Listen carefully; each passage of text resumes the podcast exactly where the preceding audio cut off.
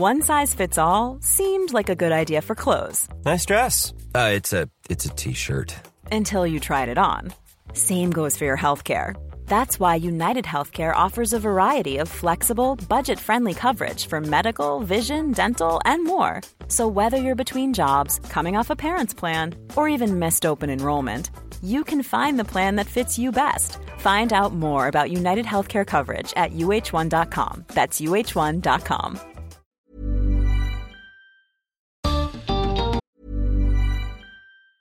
Mom deserves the best, and there's no better place to shop for Mother's Day than Whole Foods Market. They're your destination for unbeatable savings, from premium gifts to show-stopping flowers and irresistible desserts. Start by saving 33% with Prime on all body care and candles. Then get a 15-stem bunch of tulips for just $9.99 each with Prime. Round out Mom's menu with festive rosé, irresistible berry chantilly cake, and more special treats. Come celebrate Mother's Day at Whole Foods Market.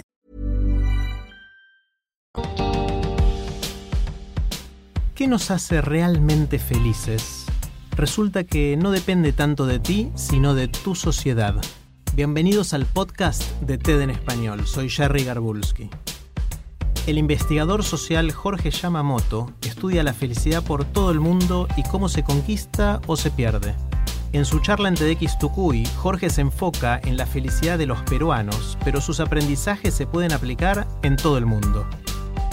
Cuando Jorge dice cartón, se refiere a lo que en otros lugares se llama título o diploma.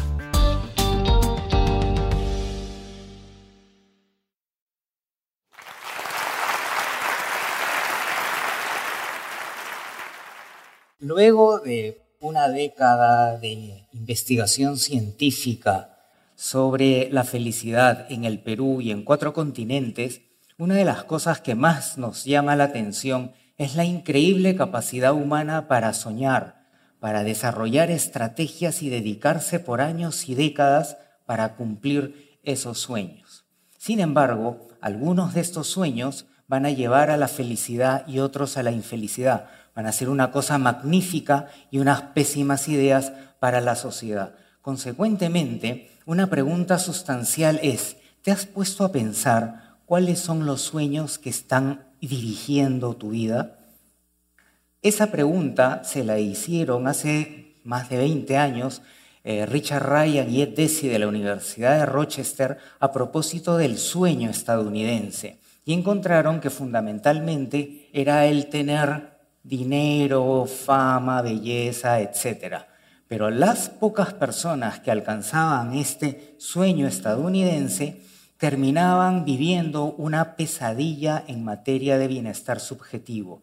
La salud mental y física se deterioraba y eran las personas que reportaban ser más infelices que aquellas personas que no alcanzaban ese sueño estadounidense. Esto es coherente con los estudios mundiales de felicidad que introducen una medida de percepción subjetiva de felicidad el New Economics Foundation quizás tenga el estudio más famoso en, este, en esta línea y podemos ver en color rojo los países más infelices y miserables del planeta, que junto con África subsahariana podemos ver a los países del autodenominado primer mundo. Y si vemos en color verde, amarillo y medio mostaza con ají, vamos a ver que la región más feliz del mundo es América Latina y el Caribe. En este contexto, gracias al financiamiento de los últimos años de una consultora BIP Bienestar y Productividad, hemos estudiado cuál es ese sueño que está detrás de esta felicidad latinoamericana y es fundamentalmente la familia y los amigos.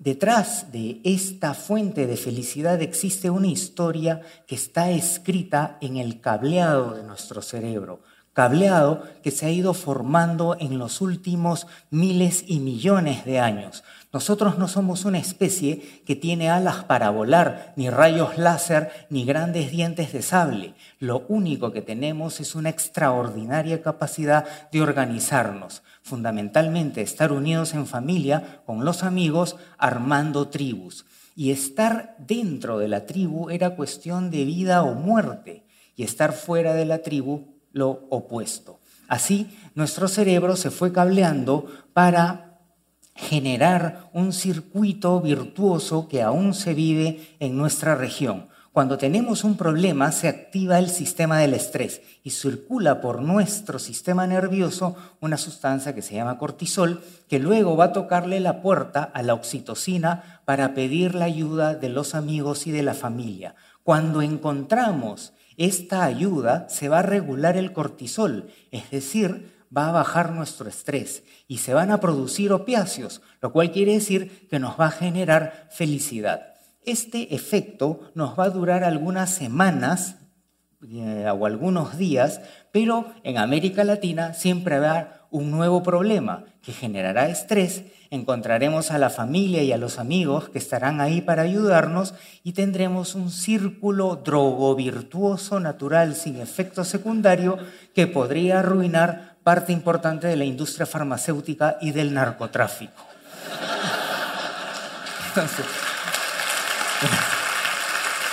Este maravilloso cableado cerebral se protagoniza aún en América Latina. Pero en el mundo autodenominado, desarrollado, cuando tienen un problema, que van a decir, leave me alone, déjame solo. No van a buscar ayuda y cuando quieran buscarla ya no habrá costumbre y no los van a ayudar, lo cual activa un sistema que va a generar más depresión y más infelicidad esta oxitocina inherentemente se convierte en un neurotransmisor de la felicidad con un efecto duradero y con un bajísimo nivel de eh, efectos secundarios.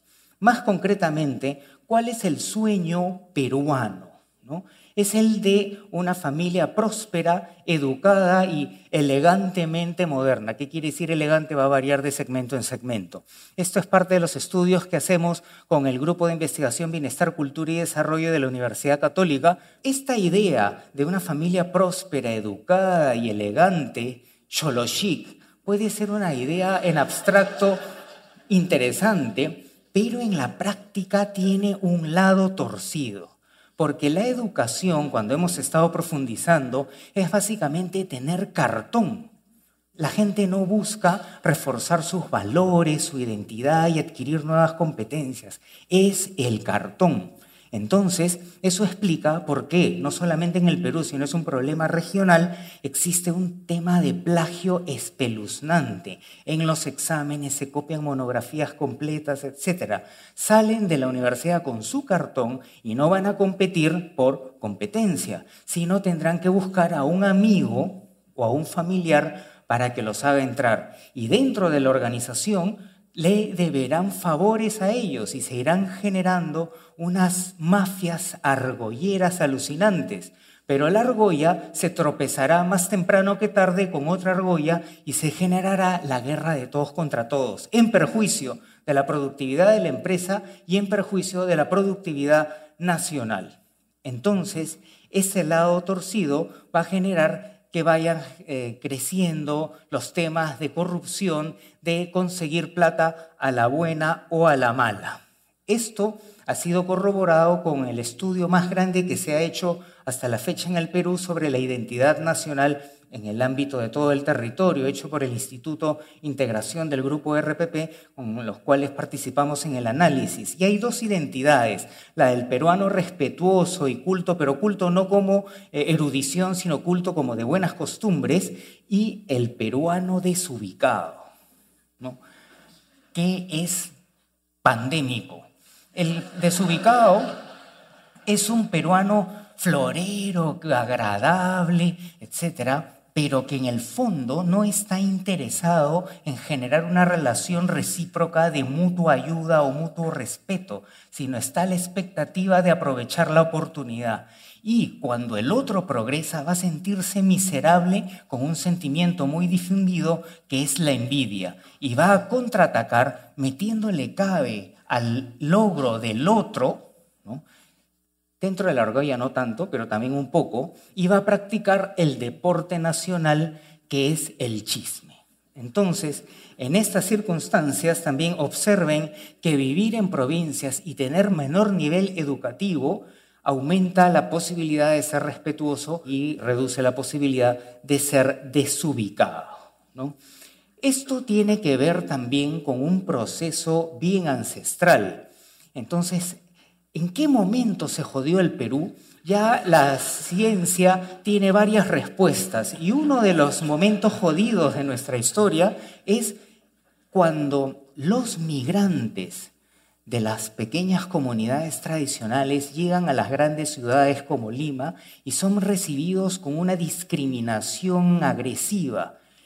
Cuando ocurre eso, se activa un fenómeno denominado exclusión social. Y esta exclusión social va a activar el área del cerebro de mayor alerta, que es la del dolor físico. Distintos estudios pueden eh, señalar que cuando nosotros somos excluidos socialmente, somos choteados, somos marginados, eh, somos denominados cholos de mierda, vamos a eh, tener las mismas eh, activaciones del dolor físico y eso qué va a generar? Va a generar primero un corte en el sistema de la empatía. Es decir, yo ya no me voy a poner en el zapato del otro y consecuentemente ya ni lo voy a saludar, ni voy a ser condescendiente y pasado cierto punto de discriminación voy a disfrutar que le vaya mal al otro. Entonces, aquí vamos a observar que tenemos un eh, problema muy complicado en nuestra historia y es algo que se está retroalimentando porque va generando una interacción desubicada en donde la gente se pone cada vez más barreras a la empatía y tenemos una dinámica callejera, social, laboral e interpersonal más allá de la argolla terrible.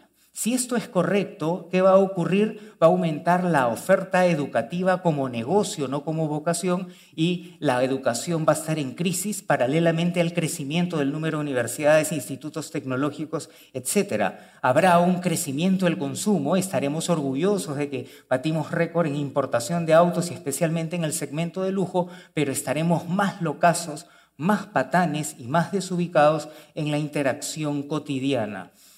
Entonces, la pregunta fundamental aquí es cómo evitar que el Perú se joda más.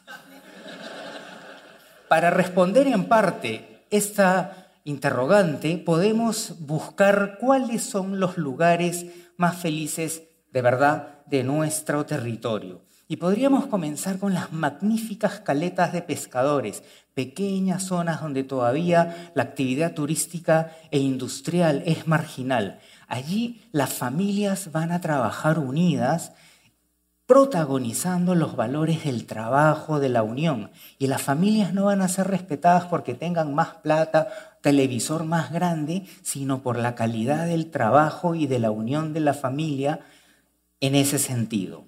También las magníficas pequeñas comunidades tradicionales en los Andes, en donde además del trabajo familiar existe un excelente trabajo comunitario en donde todos los vecinos cooperan para sembrar y cosechar la chacra de un miembro de la comunidad y al otro día todos irán a otra chacra y así habrá un trabajo de familias, de comunidad y de colectividad en donde todos van sumando. Y adicionalmente las magníficas comunidades amazónicas en donde se guarda un místico equilibrio con la naturaleza. Paradójicamente, estas son las familias que cuando van en búsqueda del progreso, de una mejor educación para sus hijos, van a ser las familias discriminadas. Un amazónico que ha viajado por ocho horas para llegar a una escuela será el chuncho incluso marginado por la propia escuela. Un andino que eh, llega a la ciudad será choleado por otro que vive a 400 metros más cerca del nivel del mar. Y también será marginado por aquel de su propia comunidad que llegó un año antes. Y así dejará de ser el magnífico señor comunero que por ser honrado, trabajar y respetar las costumbres será respetado como un ciudadano para convertirse en el cholo de mierda. Esto de alguna u otra forma va a ir generando que las personas se den mala cuenta que eso magnífico, que esos valores, esa felicidad no es buena y que hay que adoptar un patrón moderno. Y así se compran la gran estafa que es el ideal del cartón y de la plata a la buena o a la mala. Así, resulta fundamental reforzar los valores peruanos no Machu Picchu ni las niñas de Nazca, sino esos magníficos valores, comunidades de los abuelos y de los padres de los muchos de los que estamos aquí presentes, pero integrarlos a la modernidad para cumplir esos dos sueños, el de mantener una buena identidad, pero integrarnos en el mundo más contemporáneo. Y a propósito de esto, una pregunta interesante es, ¿cuál es el lugar más feliz del Perú moderno? Hicimos un estudio en las grandes ciudades en el Perú y encontramos que el, sistemáticamente uno de los lugares más felices era el Valle del Mantaro. Y el Valle del Mantaro no tiene la magnífica arquitectura cusqueña ni el paisaje esplendoroso de la cordillera de los Andes, sino tiene huancaínos, tiene huancas. El huanca tiene un equilibrio del trabajo y la diversión. Trabaja duro, pero se juerguea duro también. No hay un solo día en el calendario anual donde no haya una fiesta patronal en el Valle del Mantaro. En segundo lugar, es un cholo power, no es un cholo acomplejado, ¿no? Que dice, oh, ingeniero, perdón que hayas venido a mi pueblito feo, ¿no? Chino, ven y tómate dos cervezas conmigo, En tercer lugar, eh, son comunidades de un elevado sentido meritocrático. Cualquier joven huancaíno sabe que respetando las tradiciones, ayudando a la familia, a los vecinos, trabajando duro, teniendo éxito, va a ser reconocido como un señor ciudadano. A diferencia, por ejemplo, de la ciudad del Cusco, uno de los lugares más infelices del Perú, en donde tienen que tener además una familia respetable, y así no van a haber nuevos ricos, solamente van a aumentar los nuevos pobres. Entonces, todo esto va configurando la necesidad, no el lujo ni la opción, la necesidad de emprender un plan nacional, un plan nacional de no menos de tres años, por no decir siete años, en donde el gobierno, los medios de comunicación, la sociedad civil, la cooperación internacional, cada uno de nosotros aquí presentes esté involucrado. ¿Para qué? Para rescatar los valores tradicionales e integrarlos en la modernidad. ¿Y por qué es importante esto? Por dos sencillas razones. Primero, porque así vamos a lograr nuestra felicidad personal y la felicidad de la familia y en segundo lugar, porque así evitaremos que este país se siga jodiendo.